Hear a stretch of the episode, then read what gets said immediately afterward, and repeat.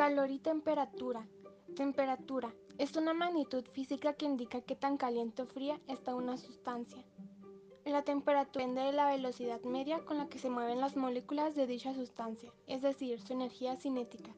Por lo tanto, una sustancia tiene mayor temperatura cuando sus moléculas están moviéndose más rápidamente. Calor.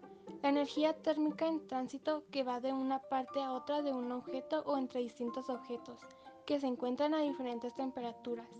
El calor siempre fluye de los objetos de mayor temperatura a los de menor temperatura cuando dichos cuerpos se encuentran en un contacto térmico.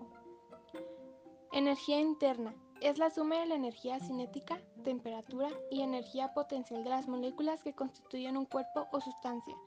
Energía cinética es la energía que se genera debido al movimiento molecular de un cuerpo o sustancia. Energía potencial es la energía que se encuentra almacenada en las moléculas de un cuerpo por efecto de la gravedad y la altura a la que se encuentra el cuerpo sobre la superficie.